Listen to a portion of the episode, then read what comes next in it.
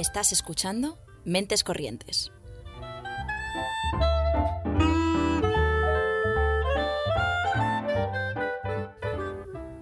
Puedes escucharnos los lunes a las seis y media en Ágora Sol Radio y los miércoles a las 3 en Radio Almaina de Granada, en el 88.5 FM o en su web.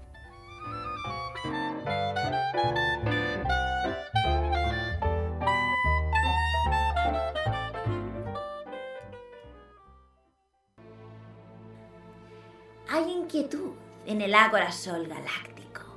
Varios miles de sistemas han declarado su confusión con respecto a que rodea la comunidad Jedi y sus intenciones de abandonar inmediatamente la nave si no se pone fin a esta insoportable ignorancia.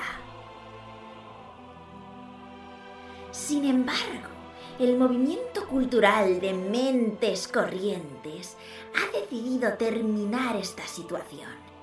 A partir de hoy, un número limitado de caballeros Jedi mantendrán la paz y el orden en el universo. Estos caballeros se acercan hoy a todos los radioyentes para calmar su ansia y ofrecer una visión más clara del lado oscuro. O quizás para sembrar la oscuridad dentro de la galaxia. Tendremos que quedarnos para averiguarlo.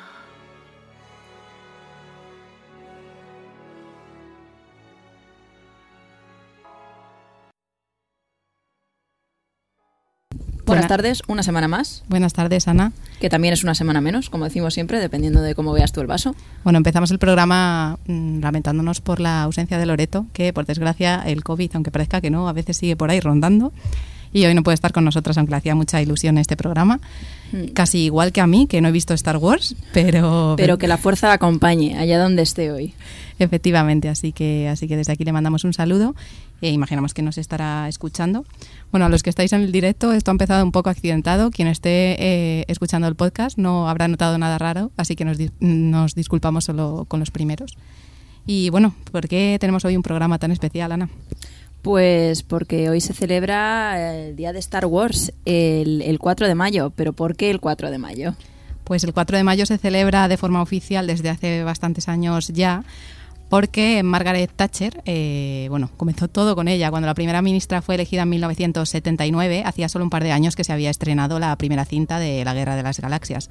El Partido Conservador, para celebrar su victoria, decidió felicitarla con la frase May the Fourth be with you, Maggie. Eh, congratulations.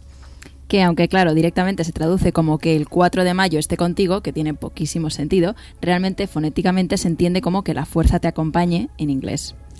La Dama de Hierro nunca hizo referencia a la saga, pero los fans le cogieron el gusto y a partir de 2011 fue cuando empezaron a celebrarse los primeros eventos oficiales. Sin embargo, no solo los fans le cogieron el gustillo, sino que el resto de políticos británicos han seguido utilizando la frase, incluyendo al actual primer ministro Boris Johnson, quien la utilizó para cerrar su discurso de reelección.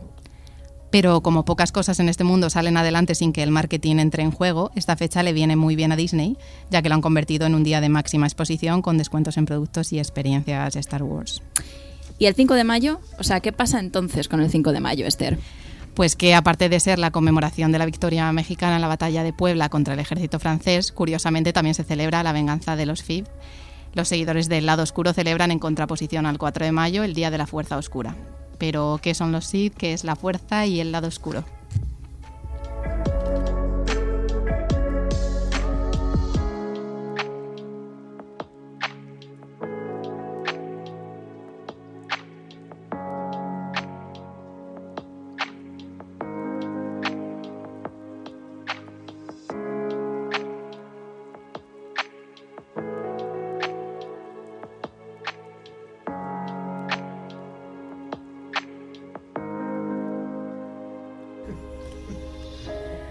Bueno, pero hoy no estamos solo nosotras y menos mal, porque si tuviese yo que hablar de esto, no sé si vamos a rellenar una hora de programa. Así que nos acompañan cuatro personas maravillosas que han querido venir hoy a estar con nosotras. Que bueno, algunos de ellos ya han estado previamente en el programa, que son Miguel Delgado de Territorio Revival, Pues eh, muchas gracias. Está, está, también con nosotros Marcos Serrano, que es youtuber del canal de La Guarida del Lombax. Buenas, muchas gracias a todos. Carlos Palomo, gran friki de Star Wars. Muy buenas a todos y Oscar Villarroya, que también estuvo con nosotras hace algunos programas hablándonos de sus proyectos audiovisuales. Encantado de saludar a las chicas. Bueno, lo mejor de todo yo creo que ha sido la presentación de Carlos, gran friki de Star Wars. con eso yo creo que nos hemos, que nos hemos coronado ya. Así que te cerramos aquí directamente. No necesito más presentación. Estás bien, ¿no? ¿Te sientes cómodo con esto? Me siento cómodo, Perfecto. me siento cómodo. Pues si tú te sientes cómodo, yo me siento cómoda. Así que ya está. Bueno, chicos, pues muchísimas gracias por haber venido aquí, por ser los caballeros que vais a dar voz eh, dentro de Ágora Sol Radio a un poco que todo este universo y todo lo que conlleva y todo el impacto que tiene pues a día de hoy y a nivel universal además. En 1977, vamos a remontarnos un poco, bueno, antes de que todos hubiésemos nacido, creo, ¿no? Sí, si no me sí, equivoco. sí. Se estrenó la primera entrega de Star Wars y desde entonces la verdad es que no ha parado de crecer. Eh, ¿Vosotros de qué lado sois? ¿Del oscuro o del, o del clarito? Para, para más o menos asentar las bases desde un principio. Yo del oscuro, obviamente. Vale, Yo tenemos uno del desde oscuro. siempre Darth Vader y las espadas rojas mandan. Es que tiene tirón ¿eh? el, el lado, el lado oscuro. Hombre, a ver, el personaje icono- icónico Darth Vader, donde los haya. O sea, tiene marca propia incluso. O sea que. Totalmente. Yo, mm, yo soy del lado clarito. A mí, Obi-Wan Kenobi y Ahsoka Tano me pueden. Vale. Yo es que siempre me he visto más como un Ewok, viviendo tranquilito en el bosque sin que nadie me moleste. Entonces, no sé, no sé. Y supongo que los Ewoks son un poco seres de luz, ¿no? Sí, no, eso, eso no, yo creo, no creo que un Ewok encaje dentro del lado oscuro. Hombre, podría haberlo, ¿por qué no? No sé, Miguel, te lo, voy- eso te lo voy a debatir. Eh, pero a ver, Oscar, ¿tú qué opinas? ¿Tú de, de dónde vas, a dónde vienes? Yo te diría que soy del lado oscuro también, pero ya por una causa ya un poco de pereza, yo creo que no, que al final un poco de hasta del lado de la luz te cansas, un poco de hacer siempre el bien, no sé qué, pues llega un momento que te apetece un poco más. Así en la pues, vida un en poco general. romper las reglas, ¿no? Decir, Pero tú dirías que ya has hecho suficiente bien en este mundo. Ya has dicho basta. no, a lo mejor, yo que sé, pagas una suscripción premium de lado oscuro durante un tiempo, pruebas y luego si te convence pues te quedas, ¿no? Pero al menos poder un poco salirte de ese, de ese mundo de la luz, ¿no? Que al final yo creo que cansa un poco también. Estricto, estricto. Es más aburrido. Las suscripciones. La suscripción de YouTube de Premium está en el lado oscuro ya de por sí, ¿no? Desde luego. Esa es la suscripción que nadie Solo quiere. las sugerencias ya que te ofrecen ya... Pues te voy a decir una cosa. Eh, igual yo también soy del lado oscuro, ¿eh? yo soy muy de YouTube. No sé, vamos, lo voy a decidir de- de- después de este programa, dependiendo de lo que me digáis. ¿Tú, Esther, tienes algo así o te- igual que yo? Lo decidimos después. Lo decidimos después, vamos a dejar con el misterio. Vale, perfecto. Pues vamos allá. Vamos a empezar con, con la importancia del antagonista en, en toda esta historia, porque, bueno, como habéis mencionado antes, Darth Vader es de las figuras más reconocidas a nivel universal y es uno de los malos más malos que, que pueda haber. Eh, de hecho, Enrique Aliste, que de la Facultad de Arquitectura de Urbanismo, comentó que Vader realmente no es tan malo como parece. O sea que al, pri- al principio es como dices, bueno, hay un señor todo vestido oscuro, mm, sin una luz encendida, las facturas ni le van ni le vienen, con una máscara, pues tiene que ser del lado oscuro, ¿no? Pero este señor, Enrique Aliste, dijo, pues yo creo que no. Yo la verdad es que creo que no. Eh, dice que realmente este personaje representa el conflicto fundamental de la humanidad, que no es otro que el conflicto del ser. ¿Estamos de acuerdo con esto? Pues yo es que sí que estoy un poco de acuerdo con ello, la verdad. De hecho, creo que al final de, la del la- episodio 6 se convierte en el gran héroe de lo que había sido la saga, por lo menos hasta, hasta ese momento. Y creo que está muy bien. Porque yo a veces lo he pensado y digo, nosotros, yo creo que todos nos habremos criado con una religión que nos dice, eh, con 10 eh, reglas además, no puedes ser malo, no puedes hacer nada malo. Y de repente vino Josh Lucas y dijo, oye, pues igual sí que puedes tener un lado oscuro y puedes cagarla mucho, porque Darth Vader es el tío que más la ha cagado en la vida hasta que al final se redimió. Y si él pudo, ¿por qué nosotros no? Entonces, eso yo pensé, qué fuerte que Josh Lucas sea como más abierto que eh, el catolicismo, por ejemplo, ¿sabes? Desde luego que rompió bastantes estigmas y mm, sinceramente la figura de Darth Vader se ve un poco empañada, un poco por la figura del emperador en sí, que al fin y al cabo el Darth, Vader es como su general, su mm, sigue sus reglas, por decirlo de alguna forma, se hizo devoto de él. Es su títere al final. Claro, y él al, al empezar a ser Darth Vader, él tenía unos, unos valores buenos, al fin y al cabo. O sea, él quería, em, como personaje de Anakin, él quería mantener con vida a su, a su mujer, al fin y al cabo. Quería tener una familia. Quería romper ese estigma de ser un Jedi, un, alguien muy eh, marcado por unas reglas, y dijo, no, no, yo quiero algo más, no quiero quedarme ahí. Entonces a partir de ahí tuvo una evolución tremenda y se convirtió en Darth Vader, pero luego al final se redimió porque al final tenía un corazón bueno y es un buen malo, es un buen antagonista. Y de hecho va un poco en la línea también de la, de la redención de Darth Vader. Si pensamos en el nombre Vader, Vader es por nomenclatura alemana padre y al final es un poco todo lo que guía toda- todas sus acciones a lo largo de, de la saga. De hecho empieza siendo un personaje que, como dices, busca el mantener a los que quiere con vida, algo que todos los seres humanos tenemos y que probablemente los Jedi también y él precisamente trascendía todos esos valores para mantener a su familia. Entonces es precisamente también lo que le salva al final, el concepto de que él tiene un hijo y que tiene un, y que tiene un deber como padre, ¿no? Entonces es un padre oscuro precisamente porque es el padre que protegió sin man- mantenerse el, el a flote.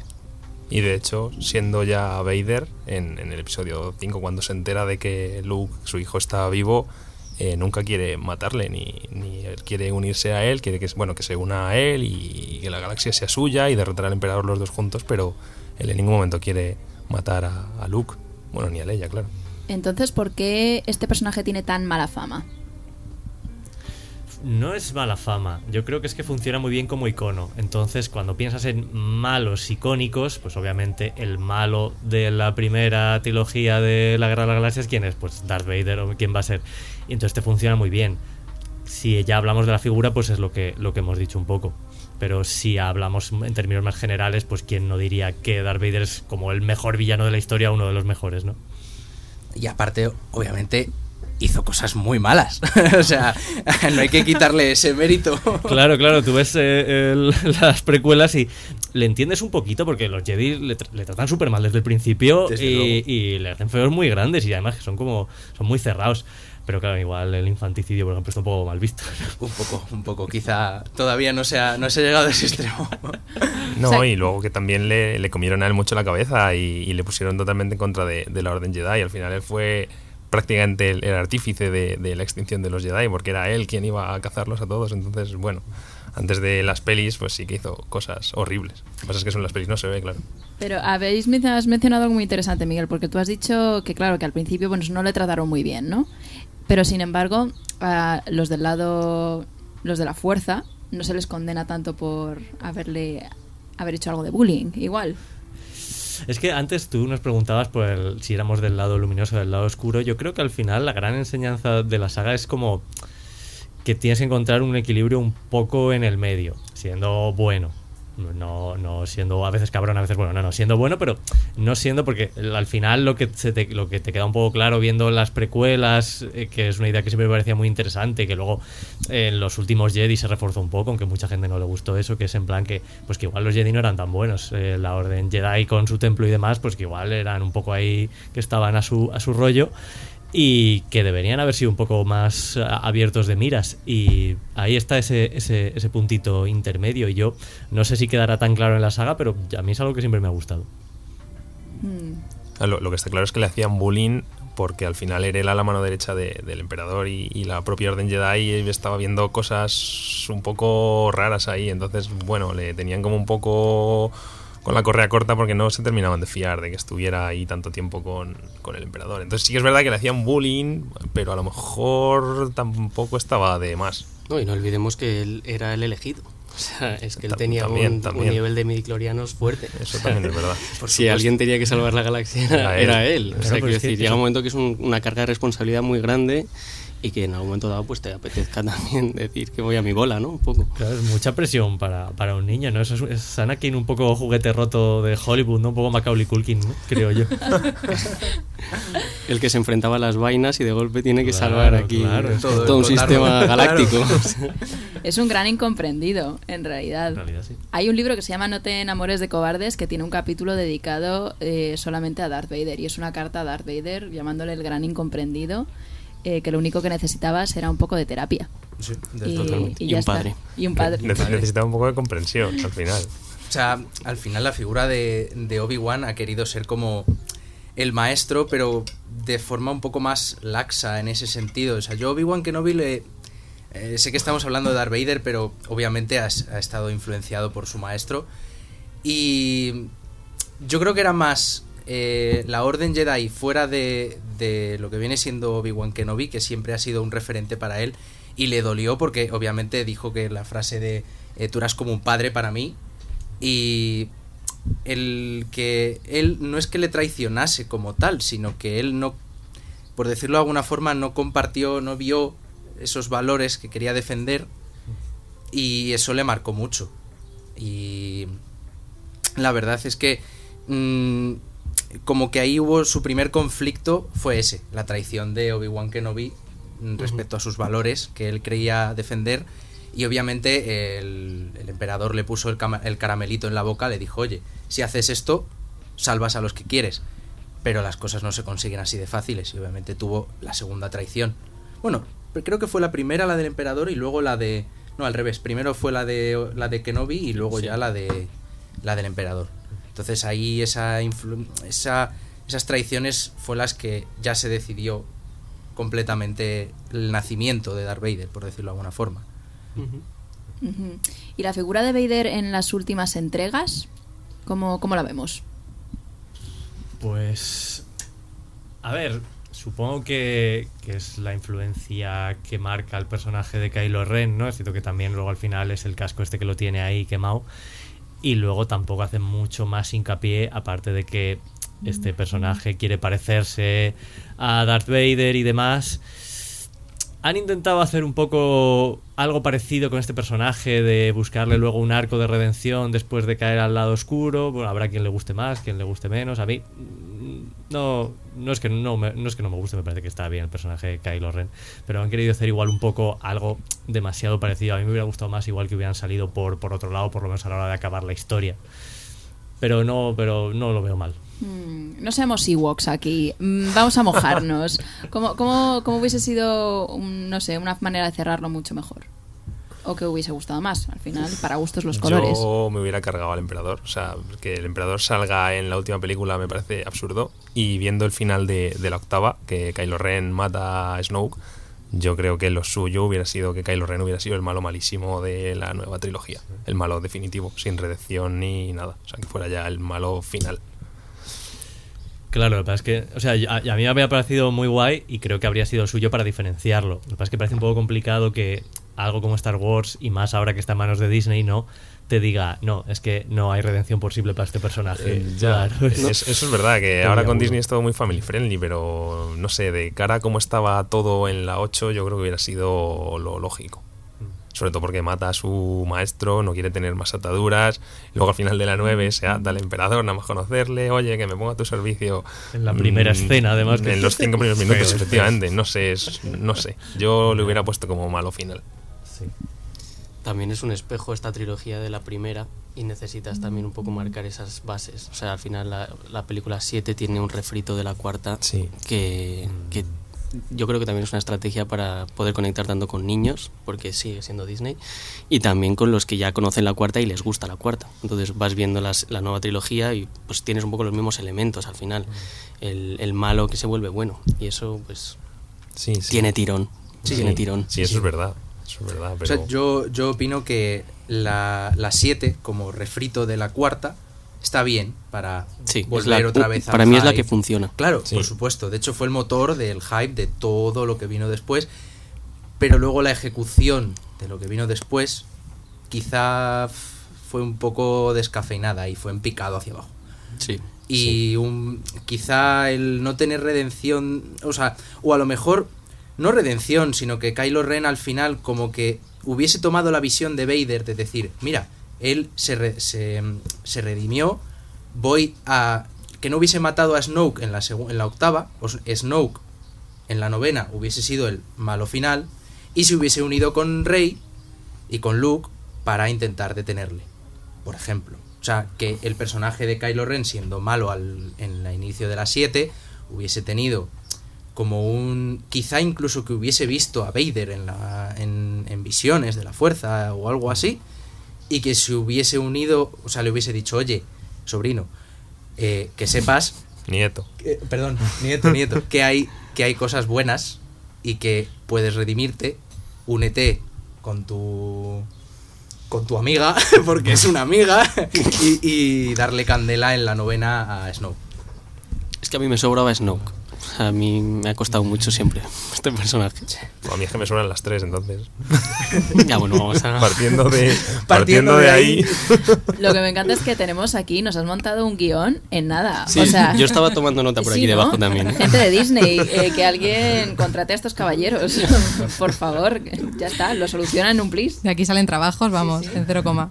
Pero bueno, vamos a hablar también de personajes secundarios, ya que Star Wars es una de las sagas con los personajes secundarios más queridos eh, de la galaxia. ¿Cuáles serían vuestros más destacados y por qué?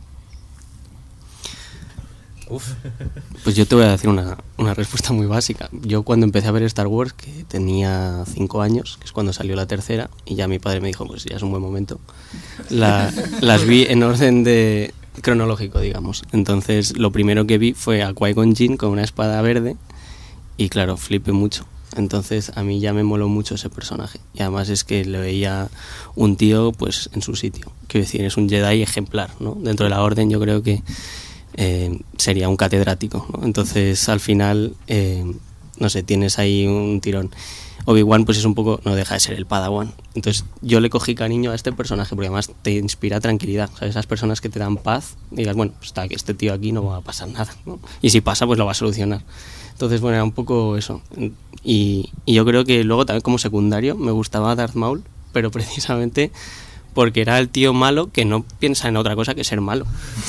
Y muere malo, de hecho. Entonces llega un momento que dices, pues oye, el bien bien del todo por un lado y el malo por otro lado. Un tío poco polifacético, pero, Sí, sí. pero que resulta. Y Las tiene, son. tiene sable doble. O sea, que ya está.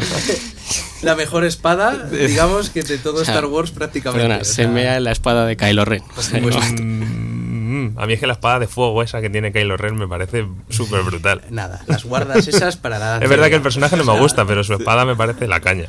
Claro, es que ahí ya se dividirían los secundarios en, en- en dos, ¿no? Los que molan porque te gusta cómo son, lo que les pasa, Eso etcétera, y los que molan porque dices tú, joder, qué, qué- qué guapo la armadura o la- el arma o lo guay que va, ¿no? Que sería un poco Darth Maul iría un poco por ese lado, ¿no? Claro, a, mí, a mí eso es lo que me pasa con, con Boba Fett, que respondiendo a tu pregunta, yo las, las primeras que vi Star Wars, eh, bueno, me- me- mi tío me regaló un pack en VHS hace la tara de años y me las ponía en bucle y, y Boba Fett me flipó desde que le vi, pero por lo que tú dices, porque su, su armadura es que era la mejor, es que molaba Es un que huevo molaba Boba Fett. molaba es verdad que luego no hacía nada en la película y, y ahora, y ahora con las series, bueno, le han intentado dar ahí un tirón un poco tal, pero en su momento no hacía nada. Lo que pasa es que, jolín, congelaba Han Solo y, y era el mejor. Claro, te viste todas las películas para verlo durante 40 minutos. 40 segundos. Y ya está. y punto. Sí, bueno, pero era el que más molaba de, de todo el elenco. ¿Lo de vamos. armadura te parece mejor la de Boba o la de Django? A mí me gusta más la de Boba. Pero porque es así más vintage. ¿o? Porque la capita esa que lleva mola mucho. la otra brilla, Que ¿eh? está ahí muy rota y muy dañada. Está como muy guay. Sí, porque es más vintage. Yo creo que sí. Yo que más. Tatooine, ¿no? Un poco. Claro. Yo, la verdad, quitando a Obi-Wan Kenobi, que es que no se le puede considerar un personaje secundario, o sea, es un personaje que es un personaje principal. Eh, yo diría Ahsoka Es un personaje nuevo que mucha gente no lo conoce. Salió en salió en la, en la serie de dibujos de, Clone de. Star Wars Clone Wars. Luego tuvo su aparición en Rebels, que también es de niños, y luego ya posteriormente en Mandalorian. Y van a hacer una nueva serie de. Y van a también, hacer ¿no? una nueva de serie de ella también. Y es un personaje que como Padawan del Padawan, o sea, como Padawan de, de aquí Anakin, eh, ha tenido una evolución bastante completa, o sea, de un personaje que por decirlo de alguna forma, es bueno, o sea, siempre ha seguido su lado bueno, pero mm, digamos que como que ya cuando se hace mayor y le pasa todo lo que le pasa, que le echan de la orden, etcétera, como que toma su camino y se hace su vida y dice, yo no soy ni Jedi ni, ni sirvo al lado oscuro. Yo voy a mi rollo, yo hago mi bien, yo trato bien a las personas, digamos que es el prototipo de lo que quisieron hacer con Rey, por decirlo de alguna forma, en las, no- en las nuevas películas, pero le salió rana. Yo creo que Ahsoka es la versión buena de Rey y además no como la niña prodigio que todo lo sabe hacer desde el principio, sino que ha tenido un eh, estricto entrenamiento y aparte una guerra que ya le marcó y a partir de ahí evolucionó el personaje y ahora está en Mandalorian. Pero a Ahsoka mola porque le pasa un poco como a Anakin, pero no la lía tanto. Digamos que toma mejores la hippie, decisiones. ¿no? La hippie de la galaxia, ¿no? Una hippie de la galaxia, totalmente. Es verdad. Que a mí con Ahsoka me pasa una cosa muy curiosa que no sé si os pasará a vosotros, que es que me, me flipa el personaje y me encanta y me, me- me parece maravilloso que haya salido en las series live action que han hecho ahora. Pero claro, eh, antes, o sea, está la serie de Clone Wars, pero antes eso todo empezó con una película de Clone Wars que sacaron en Cierto, cines, es. que ahí aparece el personaje por primera vez. Es verdad. Y en esa película el personaje es insoportable. Sí. O sea, Es yo no sé guay. si es. Claro, claro, eso es por las expresiones que le ponían en el doblaje en español o qué, pero eh, es absolutamente inaguantable. Lo que pasa es que luego se ha ido construyendo un personaje que ha pero, molado mucho. pero es inaguantable también en las primeras temporadas de Clone Wars, de Bueno, la serie. O sea, hasta que ya no hasta que no ya va con las dos espadas, que es como ya un poco más madura, hasta la temporada 3 o así, sigue siendo un poco pedante. Claro, digamos que tuvo esa evolución, de, ¿no? De niño pedante asqueroso a luego ya una, una eh, mujer hecha y derecha. Claro, claro, claro. A mí lo que me flipa con los secundarios de Star Wars, porque claro, hay muchas cosas, entonces hay muchos personajes con muchas tramas que está guay. Lo que pasa es que con Star Wars llega un momento en el que han creado un universo tan grande que cualquier personaje, tú estás viendo una película y está eh, un- tocando una banda de música y el teclista número 3 de repente está ahí de fondo y de repente te dicen, no, es que ese tiene nombre, se llama Max Rebo y esa es toda su historia. Y dices tú, ¿cómo ese personaje que sale ahí, que, que igual si parpadeas no lo ves, y resulta que tiene un- una, una- una historia brutal y a la gente le encanta y le adora y si lo ven en algún sitio se vuelven locos. Y eso pasa con todos los personajes que puedas ver en Star te, Wars. ¿Te puedes creer. Miguel, que fue gracioso viendo la, la serie de Mandalorian, que es donde ha vuelto a aparecer Max Ribo, ese personaje? En, en En Boba Boba, Fett. Fett. Eh, ¿no? perdón, en Boba el- Fett, en Boba Fett, tienes razón. Fett. Eh, a- aquí presente mi, mi chica le encantó el personaje y, y yo no tenía ni idea de quién era. Y de repente dijo, voy a buscar a ver quién es. Buscó, googleó y resultaba que tenía 16 minutos de un vídeo de YouTube de Lore. Que el tío era un flipao, que era un. Le, encantaba la música, le encantaba comer, tuvo problemas de, de obesidad. Bueno, bueno, bueno. O sea, aquí de, una amiguita de pan se hace un, un universo enorme. Eh, Mi favorito creo que es en El Imperio Contraataca, uno que sale corriendo ya cuando están en, en, en Bespin ahí, en el momento que sale corriendo la gente, y hay uno que tiene como una especie de cacharro que en realidad es una heladera que, que cambiaron para que pareciera un poco más futurista. Bueno, pues ese personaje a la gente, la gente le adora, se inventaron su lore y demás, y la gente va a las convenciones, busca esa heladera antigua, la compra por internet, la decora un poquito y va pues por Es- la Star Wars Celebration y la CinemaCon y la Comic Con con su heladera haciendo ese personaje. Ese Madre mía. personaje se llama Max no sé qué. Y en el nuevo videojuego del Lego Star Wars, que me lo estoy jugando ahora, aparece y tiene una misión secundaria de comprarle helados. Es fantástico. Pero claro, todas estas narrativas de que cada uno tenga su personaje, es como cómo se genera eso. Hay, hay un equipo enorme que se encarga de hacer todo esto. Empieza por los fans que se fijan en un personaje y lo fans. desarrollan ellos. Yo creo que sí. La narrativa transmedia al final. Y estamos hablando aquí de películas, pero es que se están haciendo videojuegos, libros, cómics, tiras, Sí, sí, eh, ar- artículos, eh, gente historiadora que se inventa la historia precisamente para que tú te la aprendas y te sepas mejor la historia de, de la galaxia antes que de tu propio país. Exacto. De hecho, hay, hay expertos en historia que no llegó a ocurrir nunca. Y lo más fuerte es que si lo piensas, probablemente haya dos personas en el mundo escribiendo la misma historia durante un periodo igual y que cada uno tenga su propia versión. Entonces, claro, llega un momento a ver cuál instauras. O sea, llega un momento... Claro, vamos a tener como muchas eh, realidades paralelas, ¿no? De, bueno, Sí, sí, la, sí, la sí. que más te guste, cree en ella, ¿no? Pero también en este caso, por ejemplo, eh, digamos que es un extra que va con una heladera, este extra en su vida se pensó que le pagaron, de hecho. La había liado gorda. A toda esta Ah, gente que luego tiene una relevancia tal, dicen, ostras, y yo hice este trabajo gratis. Sí, luego seguramente sí. Algo, Algo algo, cobraría, algo le pagaría, sería pero, su heladera, pero- de pero muy poco. Lo que pasa es que yo flipo un poco porque luego esta gente, vale, igual no te va a ir a la convención más brutalmente grande de Estados Unidos de cómics. Pero igual un día hay una convención ahí pequeñita en Murcia y está este hombre porque le han invitado. Y eh, yo creo que esa gente, mucha gente esa que se gana la vida, que hizo un papelito pequeño en Star Wars, o te digo Star Wars, tengo un papelito pequeño que era eh, niño de Gryffindor número 3 en Harry Potter y el Cáliz de Fuego. Y ya su vida es ir por convenciones muy pequeñitas, no las más grandes, porque las más grandes va Mark Hamill, que es Luke Skywalker, pero a las pequeñitas y ahí poco a poco pues tienen sus momentitos de fama. Es que, claro, bueno, y eso es la gente que se les ve más o menos la cara, pero luego también eh, Phoebe Waller-Bridge, por ejemplo, ha hecho... Iba con un casco, ¿no? Hacía un personaje. Sí, era Phasma en, Sí. Phasma en las dos Sí, primeras. es de. O sea, hay actores muy reconocidos que incluso mm, quieren participar eh, sabiendo que no se les va a ver la cara. O sea, es como porque ella luego dice, oye, mira, esa de ahí con esa máscara era yo, pero ya está. Daniel Craig, que creo que también hizo un... Era un, era un Stormtrooper en las Sí, 7. un- Sí, De- claro. De hecho, lo estaba pensando es cuando estabas hablando. Digo, y otro Sí. actor que no recuerdo quién era, iba debajo de un Stormtrooper, Daniel Craig, efectivamente. De hecho, Daniel Craig fue en la escena en la que Rey se libera Sí. Y le come la cabeza con un truco Jedi eh, aprendido de la manga. Y, y ese fue Daniel Craig. Tantos primer- años de academia, ¿no? Sí, sí, sí, Para desde luego, vamos. Para aprender a curar gente de la nada y, y un truquito Jedi así. que no, no se lo vio ni siquiera hacerlo a nadie. O sea, ella dijo, "Pues- pues voy a probar. Y Pues que la fuerza era muy fuerte en intensa ella. en ella. Innovación. Tenía- Por supuesto. Pero, pero lo mejor de todo es que luego ese, ese Stormtrooper tendrá un nombre y tendrá una historia. Igual que el que sale, que tiene como una especie de porra antidisturbios, también es como muy famoso y le encanta a la gente en esa película y demás. Lo- creo que sí que hay como ahora mismo en Lucasfilm como una especie de grupo oficial de historiadores para que eh, sea un poco Haya un poco de oficial control, eso. ¿no? Y creo que el que lo lleva es, es un español, creo que se llama Pablo Hidalgo, si no me equivoco, que creo que sea ahora mismo el jefe de toda esa eh, biblioteca histórica de Star Wars. Madre mía, es que a mí estas cosas... me- Porque claro, tú en LinkedIn, ¿qué pones? Historiador. Historiador... Historiador ya está. Galáctico. O historiador, claro. Y- Yo pondría- historiador ficticio. O sea, Yo pondría estoy viviendo un sueño, pero bueno. Es que claro, es como a mí es como esos trabajos que dicen ¿qué, qué eres? Modelo de manos. O sea, son trabajos que me encantaría tener. Dices, ¿cómo es posible que te ganes la vida así? Una buena vida, ¿no? Porque me imagino que también, o sea, la responsabilidad que Sí, tiene esta gente, porque tú enfada un fandom. No, no, y al final, claro, y- Ojo. y diles Ya que no fue así la Claro. cosa. Claro, o claro, sea, claro, claro. O a una ver historia lo rebate. que de repente en- sale a la luz y, y dices, ¡guau! Ojalá esto fuese canon. Y llegue el tío y diga, no. Y punto.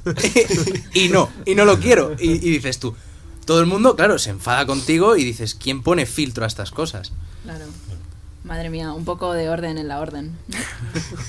bueno, y hemos mencionado ya brevemente a Rey. Eh, empiezo a notar cosillas, pero bueno, hablando de los de los personajes femeninos, que no son, no son muchos dentro de la saga, pero los que son son bastante relevantes, o se les ha dado bastante importancia. Empezando con, con Leia, con Leia Organa. Eh, como no interpretada por Carrie Fisher, que empezó como princesa y acabó como general de la resistencia. Y se habla mucho sobre cómo este personaje es un referente feminista por romper con ciertos estereotipos, ¿no? Sobre todo en aquel momento. Eh, pero también, por otro lado, pues es cierto que una de sus imágenes más reconocidas es como, como la ley esclavizada, ¿no? Con el famoso bikini dorado, que también se la sexualizó mucho. Y, y en un momento dado, de hecho, Carrie Fisher le dijo a Daisy Ridley, que es la nueva, eh, bueno, la nueva, otro personaje diferente, pero bueno, en mi cabeza yo los equiparo y digo, bueno, en, Sí, en sí, es- sí. en esta era es el equivalente, Te ¿no? Eh, no seas una esclava como lo fui yo. ¿Es realmente Leia un personaje o un icono feminista?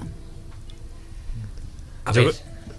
Para, para, habla, habla. Yo creo que sí. O sea, en, en la, en la primera trilogía, en la trilogía original, es lo que tú dices, empezó siendo una princesa, pero no la típica princesa que necesitaba ser salvada. Al final, bueno, sí, la, la rescatan, pero ella se convierte en, en una líder y en una luchadora y, y en una general. Entonces, bueno, sí que es verdad que tuvo su momento sexual con, con el bikini aquel, pero, pero yo creo que sí que fue un icono feminista, sobre todo en su, en su época, que no había así Exacto. grandes personajes. Sí, o sea, yo creo que, que Star Wars siempre ha tenido personajes femeninos que estaban muy bien. Lo que pasa es que al principio, pues eran muy pocos. O sea, en la primera trilogía había uno, en la segunda Sí. trilogía había otro. Pero que dentro de lo que cabe estaban bien. Eh, yo creo que Leia, en su momento, pues sí, sí que debió ser como bastante impactante. Eh, y yo creo que sí que podría funcionar como icono. Sobre todo, bueno, igual en, la, en el Retorno del Jedi tiene esta escena con el bikini y demás. En la primera la tienen que ir a rescatar. Luego, pues sí que es cierto que, por ejemplo, Luke Skywalker no hacía falta buscarle un interés romántico, pero ella sí que tenía que tener su momento romántico.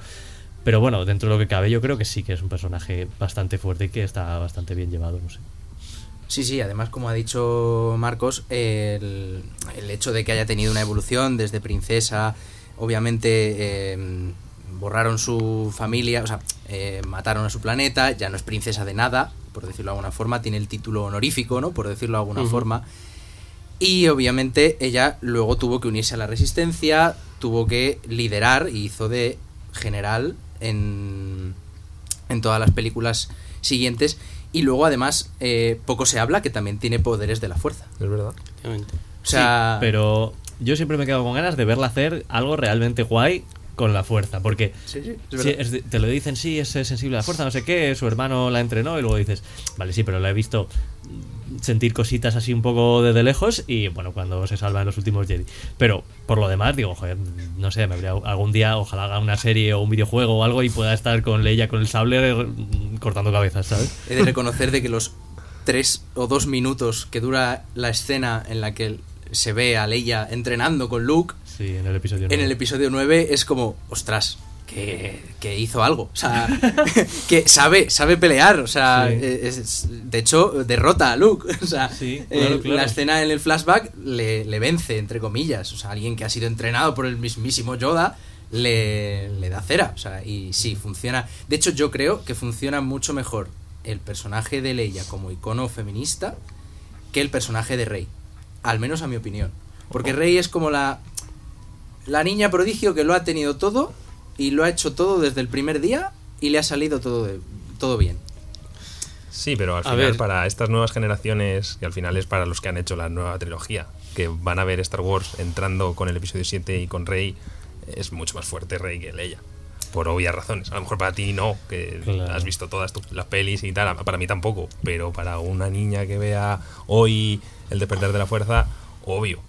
Bueno, ahí ya va- partes de que, qué lado del feminismo quieres hablar realmente. Si lo que quieres es un personaje femenino que pueda dar turra a todos los a todos los de la galaxia, pues está bien, ¿no? Pero a mí lo que me interesaba de Leia y por la que te mola el personaje eh, es porque es un personaje con, con, con un camino y, lo, y cae y se levanta de alguna forma. Claro, Entonces, y te la crees. Independientemente de si es hombre o mujer realmente, o sea, al final es un personaje que está dando vueltas por, por un por un, digamos, una línea narrativa y va cayendo, que sí, que cae en esclava, precisamente para poder levantarse. Es que si no, si no se esclava, pues es lo mismo cuando está Luke ahí en, en el, con este señor, con el... Yoda. No, Ah, el con- Yeti este, no me acuerdo el nombre. Ah, el guampa. El Wampa, pues esto, es un- vale que no es lo mismo, ¿no? Pero al final son personajes que se caen para que luego tengan la oportunidad de, levantarse. de levantarse. Y al final, pues sí, se convierte en la, una de las de la resistencia rebelde, eh, ayuda a destruir la estrella de la muerte, eh, quiero decir, y luego pues en las nuevas entregas tampoco recuerdo muy bien cómo, cómo lo gestionaban, pero bueno, es una mujer con pistola y que batalla en la, en la guerra de, en la- es la batalla de Hoth esta también, o sea, quiero decir, Cierto. Sí, no, pero es cierto lo que se comentaba que Leia al final pues es un personaje secundario, de- secundario muy importante, casi coprotagónico, pero sí que es más secundario, pero Rey sí que está enfocada como eh, la heroína principal. ¿sabes? Entonces yo Claro. mm, ahí defiendo un poco lo que comentabas eh, del personaje de Rey. Bueno, yo lo, lo- lo- lo voy a decir, lo voy a confesar, a mí el personaje de Rey tampoco me, no me, no me disgusta, no me encanta tampoco, pero bueno, eh, igual no ha estado llevado de la mejor es manera. mejor que Finn. Igual, decir. sí, Sí. que Finn es, Finn es un poco pesado. Me- Sí me gusta en la primera, luego es un poco pesado. Pero, pero Daisy Ridley también me, también me gusta como actriz. Y, Sí. y en Star Wars al final pues siempre los personajes siempre han hecho cosas, cosas un poco sacadas de la manga. Entonces tampoco es algo que me moleste 100%. Luego ah, se han sacado muchas cosas que si es la nieta de no sé qué, que, que Es me que han lo de- gustado más es- o menos, claro. Es, es demasiado exagerado lo de Rey. Claro, lo que Es- pasa es que el personaje en sí, cuando lo veo y eso, me gusta. Entonces digo, oye, pues bien. Y se han, han intentado meter más personajes femeninos y demás. No es Rey, la, sí dices tú. Rey puede ser icono feminista, pero es que es la única que está. Bueno, han intentado más, puede haber salido mejor y peor, pero bueno, yo, si lo van intentando y van intentando meter un poco más, yo eh, no me molesta. Me parece que está bien. A ver, en- han intentado hacerlo. De hecho, eh, todo este tema de la inclusión social, un montón de movimientos por parte de Disney de meter muchas, muchas más mujeres y muchas más razas a, a sus películas. Como por ejemplo es el, el personaje de... eh, es que, ¿ves? Es que no me acuerdo ni del nombre. El personaje que tiene un interés amoroso con Finn en la octava película que en la nueve Ah, Rose. Sí, Rose, Rose, Rose, sí. Tico, es verdad. Eh, Rose es un personaje que lo introdujeron, como decir, es que Finn no puede estar con Rey, por lo cual vamos a meterle ahí como un pequeño gag, ahí como, toma, métela ahí a ver si funciona, y no funcionó, y en la 9 es que se la quitan de encima, como, sí, sí, vete a hacer eso, Sale en una escena. la claro, nueva. sale en una escena diciendo, vete a hacer eso, un poco por y, ahí. y- y- y pelea, y, ya está, y no se la vuelve a ver en toda la cinta. Pero que eso casi me parece mucho peor. Porque Es es, peor como, por oye, eso. si, si has ido con esto, eh, ve con todas las consecuencias. Claro, ¿sabes? claro, o sea, que, que me parece como Es que como querían evitar el efecto eh, ataque de los clones, de la historia esta de amor en Geonosis, no sé qué. Pues tal. que si no, ya si la, la 1 se parece. Bueno, la 7 se parece a la 4, ya si la 8 se parece también a la 2. ya- Apaga y vámonos. Ya, pasión de gavilanes en Star Wars. Bueno, cuidado que si Leia no pone los planos en R2D2, no hay peli. ¿No? o sea, claro, quiero claro, decir, si hablamos aquí de importancia. pues, Eso es verdad. Es o sea, verdad, es verdad. bueno. Siento decirlo, pero la, la saga, o sea, Star Wars empieza con una acción de una mujer de- decidida Es de verdad, poner verdad. en un androide unos planos de una estrella de la muerte. Te lo, te lo voy a intentar no rebatir, pero te voy a añadir otro más a tu comentario. El personaje de... mm, BB8. No, no, no, el personaje... Estamos hablando de, Ah, de mujeres eh, y de iconos feministas. En la película de Rogue One, Efectivamente también. Eh, Jean Felicity. Jones, Jean Erso. Jean Erso, eh, fantástica. A mí la, Claro, claro. he de reconocer de que, de que Es One me gustó peli, mucho. A mí me gustó mucho también. sí, sí. Y, y Felicity Jones hace un gran papel que gracias a Y ella un gran personaje. Que gracias a ella y un gran personaje y gracias a ella Leia puede meter esos planos Efectivamente. Es en verdad. R2D2 Es verdad. y a A partir de ahí hay un botón, sí, sí, sí, exacto. Que, verdad. que- que me acuerdo que pasó una cosa muy graciosa cuando se iba a estrenar Rogue One, que claro, se había estrenado ya El despertar de la fuerza y ya la gente había visto que pues, Rey era la protagonista, porque al principio tú no sabías si la protagonista iba a ser ¿Verdad? Rey, iba a ser Finn, cuál iba a ser el Jedi, cuál iba a ser... Y, y se estrenó, y se estrenó y ya sale pues que se iba a estrenar Rogue One, sale el anuncio y mucha gente, muchos hombres ofendidos en plan, ah, mira, es que ahora otra película más de Star Wars que va a protagonizar una mujer después de despertar de la fuerza. Y es como, hombre, ha- has tenido seis películas protagonizadas por hombres y ahora vas a estrenar una segunda en la que parece que la prota- prota- protagonista es una, mujer. totalmente de Igual acuerdo. tampoco pasa nada, ¿sabes? Igual te puedes calmar un poquito, pero había gente que, que se quejaba de eso cuando salió eh, el tráiler de Rogue One. A mí, mientras me traten bien al personaje y me den y una historia interesante, ya está. Esa misma gente es la que luego se va a quejar de nuestra, de nuestra música que va por detrás, de este lo-fi mix de Star Wars. que ¿Por qué no ponemos la original? Hemos estado a punto de no ponerlo por miedo a mismos. reacciones agresivas, Sí, pero sí, nos gusta so- jugar. Somos así. Yo vi en Twitter hace unos días un señor que se quejaba de, volviendo al, al Lego Star Wars, de que en la minifigura nueva de, de Leia le habían quitado el- de la minifigura de esclava, vaya, le habían quitado el canalillo al, al muñeco de Lego. Y es como, pero tío, que es un muñeco de Lego. o sea, por favor, ¿qué te pasa? Pues muchas cosas le pasan. La clase de perversión de ver ahí un muñeco de Lego y decir, "Mm, Oh, man. Le falta el canalillo. le falta el canadillo, esto es inadmisible. Ya, ¿qué quiere hacer ese señor con un Sí, canalillo, no, no lo una figura de Lego? Lo descubriremos en el próximo programa. Si puede haber algo menos sexual que una figura de Lego, por favor, abrémoslo claro porque son muñecos cuadrados, ¿no? Bueno, en fin, no quiero entrar ahí. Bueno, eh, aquí los oyentes están también interviniendo porque a la gente le gusta este tema y preguntan por aquí que qué pensáis de Kylo Ren y la masculinidad frágil, que cómo veis a este personaje ligado a este concepto. Totalmente a colación con el tema anterior, o sea, por supuesto, o sea, masculinidad frágil y ese hombre, vamos, si no, ten- si no tenía impotencia después de lo que le ha ocurrido en toda la vida, no me extrañaría ni un pelo, o sea, pobre hombre, llenito de traumas, o sea, A mí Kylo Ren me gustaba hasta la 9, cuando ya creo que se le cargan definitivamente, pero me gusta. Es verdad que tiene la masculinidad frágil, porque bueno, es un niño un poco rata que siempre le han dado lo que ha querido y tal, pero a mí el personaje, reitero, hasta la 9 me gustaba. Yo soy muy fan de Adam Driver y tengo que decir que la experiencia de ver cómo se moría me gustó mucho esa escena, pero puramente porque soy muy fan de Adam Driver y esa última escena en la que como que medio sonríe pero no llega a sonreír. Es, ese momento de Mona Lisa. A lo Mona Lisa. A mí eso me marcó. Y además fue la primera película que fui a ver sola al cine. Y tenía a mi lado, a mi derecha, una pareja llorando, a mi otro lado otra pareja llorando.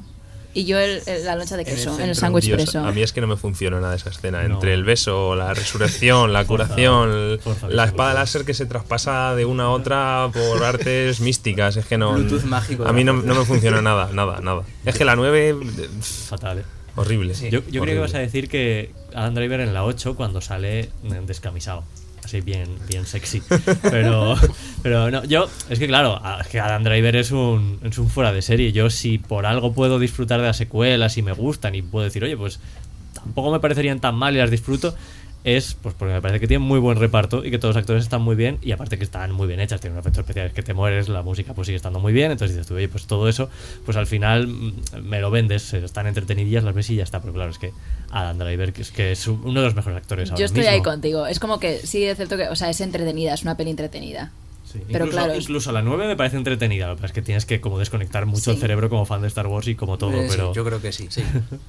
si eliminas ese sesgo de soy aférrimo a mis principios de Star Wars, desconectas esa parte de ti. Como y historiador. dices, como La- historiador. La Eh, 9 para mí tiene un problema muy gordo y es que destruye lo que crean la 7 y la 8. O sea, tú ves la 7 y la 8 y están, bueno, bien. Una es mejor que otra, pero bueno, están bien. Pero es que ves la 9 y, y toda la trilogía entera se demorona. Y para mí es que eso no tiene perdón. Claro, no, no, justo, justo. Y sobre todo que a mí es muy difícil verla, porque claro, igual la gente, igual alguien si no tiene mucha idea está pensando que estamos hablando de cosas argumentales que no nos gustan, pero a mí sobre todo lo que más me duele es que veo la nueva y veo todo el rato a Disney Sí. eh, reculando y aceptando cosas de los fans más Mm. Sí, nazis, que son sí. los que debería mandar un poco a, a la mierda, A que igual a la gente no le gustaba mucho el personaje de Rose, pero igual la solución no era decir, ah, pues Rose ahora haces y te la llevas a un lado y no aparece en la película, porque si lo que querías era introducir ese personaje eh, para tener otro personaje femenino en la resistencia, que no fuera además heteronormativo, eh, así por lo que se considera en Hollywood, digamos, porque la, la- la actriz, no me acuerdo ahora, que, que Limeri Tran y eso, pues también es muy guapa y demás, pero igual no es tan heteronormativa de ser una modelo de Victoria's Secret, pues la solución no es apartarla porque precisamente estás yéndote a lo contrario y a lo que más lo se que- critica ahora. O este hecho de que Rey no, no fuera hija de nadie, que a mí esa idea me gustaba bastante de todo lo que es el concepto de la fuerza. Y joder, ese final que dices tú, mira ese niño que es un niño por diosero y ese niño puede ser alguien. Y entonces el episodio 9 te dice, no, no, ese niño va a acabar ahí y se va a morir ahí como un esclavo toda la vida, ¿sabes? Es como, qué fuerte, ¿sabes? Entonces, más allá de trama, o sea, puedo perdonarle que sea un final de mierda a las nueve películas, que me duele muchísimo eso. Pero lo que más me duele es que se les diera como un poco ese trato de favor a, a los fans tóxicos de la saga. Estoy totalmente de acuerdo contigo. Que la 9 recule e intente arreglar lo que hace la 8, que no, no se tiene que arreglar, porque la 8 estaba bien. Estoy totalmente de acuerdo. Sí, Tendrás un problema en la 8, pero oye, pues dentro de lo que cabe, vale, pero... Volviendo Total- al, totalmente de acuerdo. al- al tema principal, sí, yo considero que, que el pobre Kylo Ren es el prototipo de masculinidad fácil, o sea, frágil, y, y se le ha tratado un poco mal en no ese fácil. sentido. es como que pretendía mucho, pero se quedó en, en poco, el pobre hombre. Un poco. Pero eso es para decir que los Sith también lloran. Sí, es verdad. No, pero, pero eso está bien. Lo que pasa es que luego se le cargan en la 9. Son humanos, son un... Los Sith también lloran. Eso podría ser un próximo tema. De, No, de- para nada. Vale, bueno. Estupendo. Bueno, pues seguimos adelante. Eh, y además de verdad, porque normalmente dicen que eh, el orden del producto no altera los factores. Star Wars es una saga que está contada de una forma muy peculiar. Sí. ¿Por qué ha funcionado esto? Eh, bueno, ha funcionado porque es como lo han querido entregar, quiero decir. A ver, George Lucas dijo siempre que, bueno, él tenía la idea de las tres primeras, no las hizo porque la tecnología no se lo permitía. Que es Yo, cierto. a ver, sí, sí, o sea, no podría haberlas hecho en los 70 la trilogía precuela, pero yo creo que también es cierto que George Lucas improvisa un poco. Sí. O sea, quiero decir... Es que George sí, Lucas como director deja mucho que desear en algunos en momentos. algunos ¿eh? momentos sí- sí Hombre, sus abierto un cajón, abierto un cajón. Se ha escuchado bien eso, ¿no? vale. O sea, Sí, sí. Bueno, no, no, no, no. es, es- es verdad, es verdad, yo estoy de acuerdo, pero hablando de la historia en sí, yo creo que ha improvisado. O sea, no te digo no que él no dijera, mira, se me ha ocurrido esta historia de este chaval que no, no se llamaba es- Skywalker, se llamaba Starkiller, pero bueno, es Luke Skywalker que le va a pasar tal y cual. Y oye, porque antes habían pasado cosas. Eso seguro que lo tenía ahí. Pero también es cierto que muchas cosas se las inventó sobre la marcha. O sea, seguro que él no dijo, mira, he escrito estas tres películas y ahora estas tres. Voy a decir estas tres que son las que me apetecen y puedo ahora. Yo creo eso. De hecho, ya se dice, se supone, se comenta que cambió muchas cosas, que no iba a ser eh, Leia la hermana, iba a tener Luke otro hermano, que el emperador iba a acabar vivo al final de, de, la tercera y la siguiente trilogía iba a ser Luke con este nuevo hermano contra el emperador, pero no sé si será verdad o no, pero se ha comentado. Entonces yo creo que a ellos Lucas a veces sí tenía pensadas, a veces no. A ver, yo creo que Star Wars funciona porque le ha dado a los... mm, O sea, obviamente ha tenido que crear de la nada. En esa época, pues... eh, yo la verdad es que no me considero muy cinéfilo como tal. Me gustan más blockbuster y mm, cine de rápido, por decirlo de alguna forma. Eh, sí que vengo de... O sea, mi, mi primo sí que eh, se dedica a ello y tal. Pero yo creo que funciona porque el, el tema del espacio y todo eso es un tema que no se había tratado como tal y que te cuenten una historia de gente eh, que nos superaba totalmente en tecnología, con espadas láser, con eh, láseres de naves espaciales y tal. Eso es algo que en esa época fantaseaban los niños y decían, ostras, qué guay. Entonces yo creo que ese producto luego lo han cuidado, ha ido, bueno, excepto cuando ha caído en manos de Disney como tal, que lo ha, lo ha estrujado como si fuese una gallina de los huevos de oro. Pero yo creo que eso es lo que ha vendido y, y se seguirá vendiendo por los siglos de los siglos. O sea, y, y considero que es un producto muy bueno por, por eso, porque ha innovado en un campo en el que en esa época solo se podía soñar Más y solo se podía ver en el cine. Al final, Star Wars, George Lucas creó el merchandising. O sea, antes de Star Wars y de George Lucas no había muñecos de películas. Pero precisamente también por eso. Eh, al final, cuando tú estás contando una historia que al final es canónica, porque Una Nueva Esperanza es una historia canónica. Quiero decir, si te vas a, a Macbeth o a Hamlet, tiene una línea argumental que tienes tu villano, tienes el personaje que está abajo y que, y que crece, luego tienes a la hermana, la chica con la que se enamora, el Han Solo de turno, eh, la aventura, el, cae el héroe y el héroe se, se levanta y va por el malo, que es Darth Vader, que resulta además que es un tío también frágil, que va está relacionado igual que en Macbeth. O sea, al final la línea argumental, la semilla de la historia es la de siempre. En, los, en el 77, cuando se hace la amenaza, o sea, la nueva esperanza, funciona muy bien porque lo que haces es vestir todo esto, pues eso, de espadas láser, de naves y todo esto. Pero yo creo que, o sea, si, si el ejercicio vuelve a ser esto por los años de los, de lo- por los siglos de los siglos, que es lo que has dicho, llega un momento que te cansarías igual, yo, yo pienso, ¿eh? Y de hecho, así. al final porque también ocurre en las 7. Es decir, si, si, si analizas el guion diciendo chico conoce chica, chica resulta que tal, o sea, a- yendo a lo básico, el guion es un guion bastante normal. Sí. Es decir, no... Y, y esto yo creo que se ha visto en todas las películas de Star Wars porque los guiones son un, un- guion supeditado un poco a la forma, a todo el universo. Y es que está bien que sea así. Sí. Precisamente porque lo que hace viajar al espectador es a través de la forma, no del guion realmente. dices, tienes tu girito y no sé qué, pero es la forma. Entonces, toda la carcasa. Entonces, por eso también digo que George Lucas al final se centra mucho en eso y que todo lo que es la historia, pues llega un momento que tampoco le puedes exprimir mucho más. Vol- volviendo a bueno en, en- en lo que has dicho tú y volviendo a tu tema de que Disney aprieta y tal eh, al final yo creo que Disney también se dio cuenta de, de eso que has comentado tú de, de que el guion al final siempre ha sido Sota Caballo y Rey porque después de la trilogía nueva creó The Mandalorian y, y fue súper rompedor en cuanto a personajes, en cuanto a guion, eh, en cuanto a que supo unir al fandom, porque al final el fandom estaba dividido entre, ¡buah, qué mierda la nueva trilogía! ¡buah, qué guay! ¡buah, qué... Y llegó Mandalorian y dijo, ¡hey, hola, estoy aquí! Y todo, ¡wow! Claro, bueno, de hecho Y al final el guion no tiene nada que ver con, con Sota Caballo Rey. No, no, claro, y de hecho hay, hay muchísimos que están, o sea, creadores de contenido de Star Wars que también están pensando de qué forma entro yo a hablar de, de este universo sin entrar en, la, en la historia, la historia eh, titánica, ¿no? Porque siempre Sí, es como sí, son sí. historias muy grandes. Sí, yo claro. recuerdo un corto de Star Wars que vi, no recuerdo el título ahora mismo, pero era sobre un padre y una hija que en el desierto de, de Tatooine hablaban de la fuerza y era una historia de Star Wars. Ah, es que Entonces, lo que mola de Star Wars es eso, que tiene muchísimo potencial y muchísimas cosas para ir más allá de, de, De la de historia Skywalker y de la fuerza. Para hacer un montón de cosas más allá de No, eso. y que parece que tienen que sacar el X-Wing y una carrera de vainas o Sí. destruir una cosa más grande que la estrella de la muerte y destru- destruir la, la primera orden, no sé cómo se llama, pero bueno, hacer cosas muy grandes. Y llega un momento que dices, "Es que a lo mejor no hace falta tantas cosas grandes, ¿no? Claro. Explícale a tu hijo qué es la fuerza, explícaselo bien. A mí por eso me gusta. No digas midiclorianos A, a mí por eso me gusta muchísimo de Mandalorian. Porque bueno, yo lo voy a confesar, a mí Mandalorian es lo que más me gusta de Star Wars. Y me gusta por eso, porque es lo más diferente de Star Wars. Es verdad que ahora ya con Grogu y con Luke Skywalker y con tal, estamos viendo un poco al mismo tema otra vez.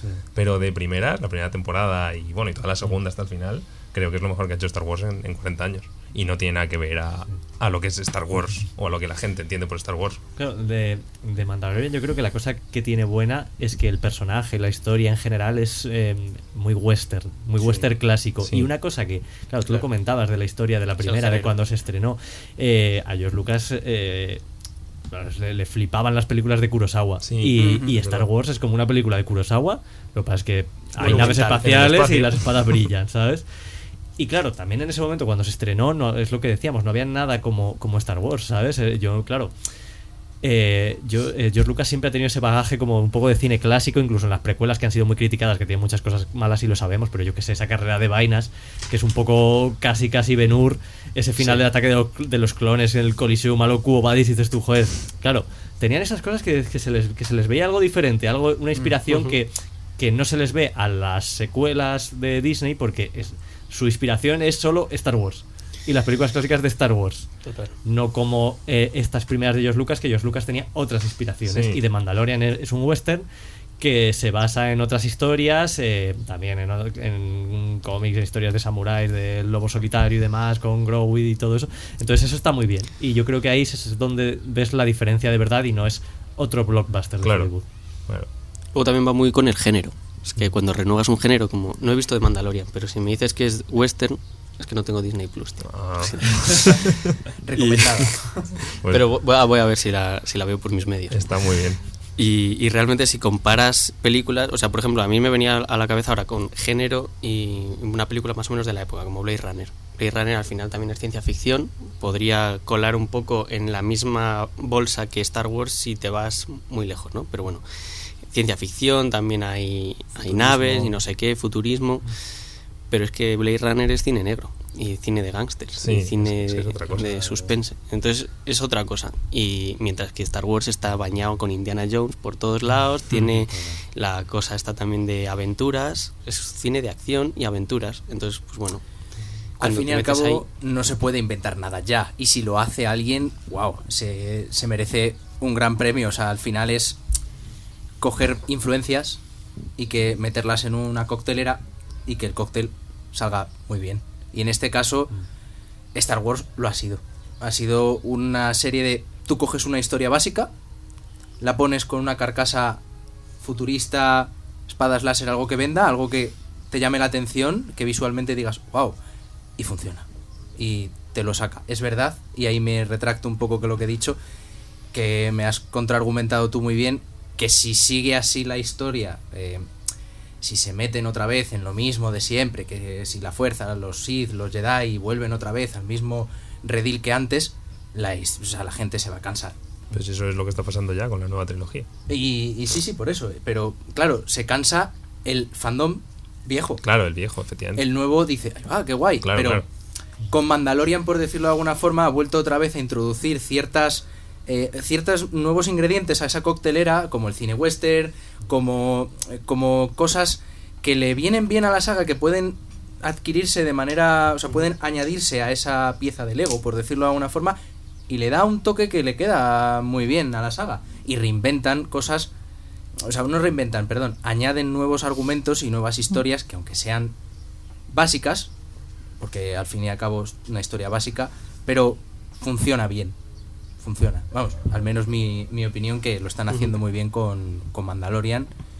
Y, y la nueva trilogía flaqueó un poco en ese aspecto porque la gente ya estaba cansada de lo mismo. Claro. Bueno, pues nos habéis hablado de muchas cosas y yo creo que podríamos seguir aquí hablando durante, bueno, podríais seguir aquí hablando durante horas, pero el tiempo se acaba, así que para poneros a prueba, antes de eh, validar si sois unos verdaderos fans de Star Wars. Vamos a hacer un juego muy corto, iba a ser más largo, pero lo vamos a reducir un poco y es a ver si, si averiguáis a, a quién pertenecen las frases que vamos a decir. Os hacemos una a cada uno, ronda rápida y, y a ver, a ver. Comienza el quiz. Ve- verás. ¿La habéis visto doblada, Star Wars? Eh, sí. Pero. Van a ser en castellano, ¿no? En castellano, Muy sí.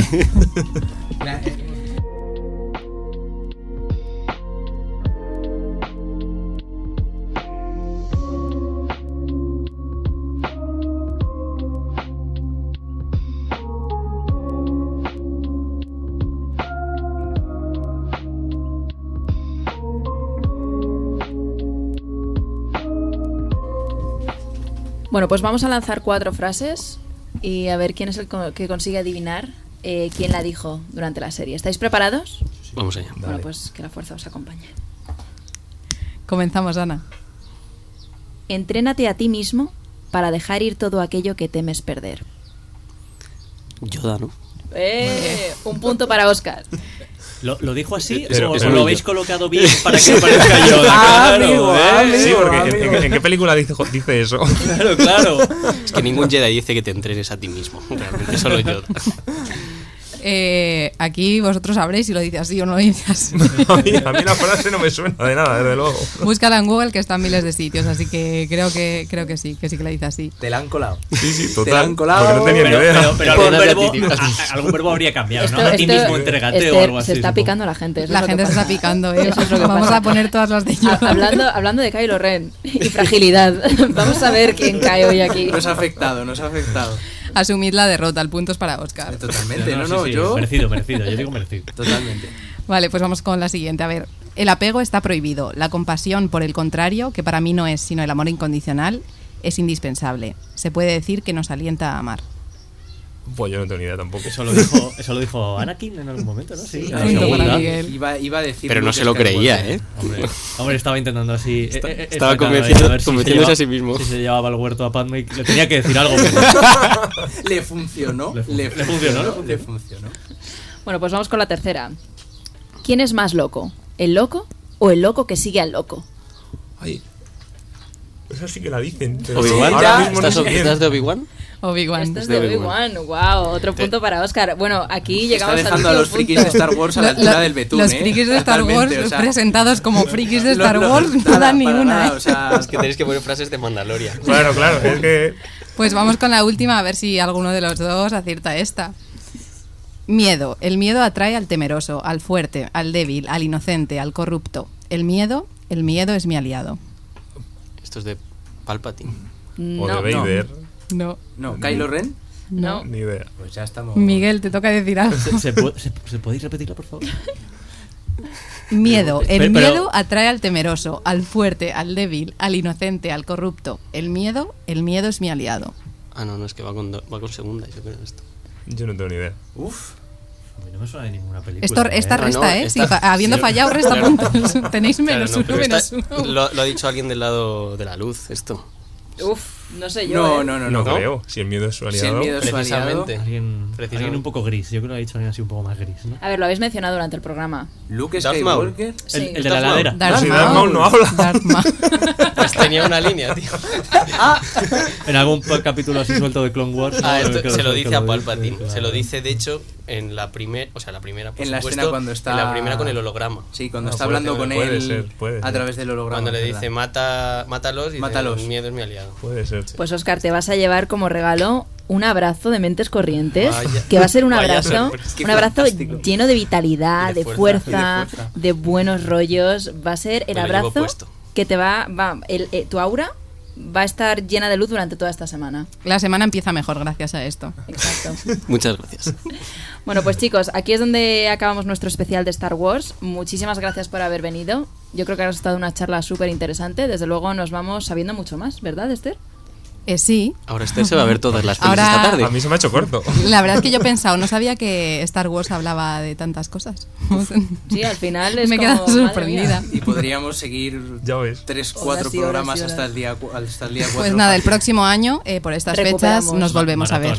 Justo donde lo hemos dejado, recuperamos. Hacemos un especial, todos en activo viendo Star Wars, maratón. Total. Yo lo veo eso, eh. A ver qué ha salido. Vamos a, no decir- vamos a no decirlo muy grande, que luego muy alto, que luego tenemos que hacerlo.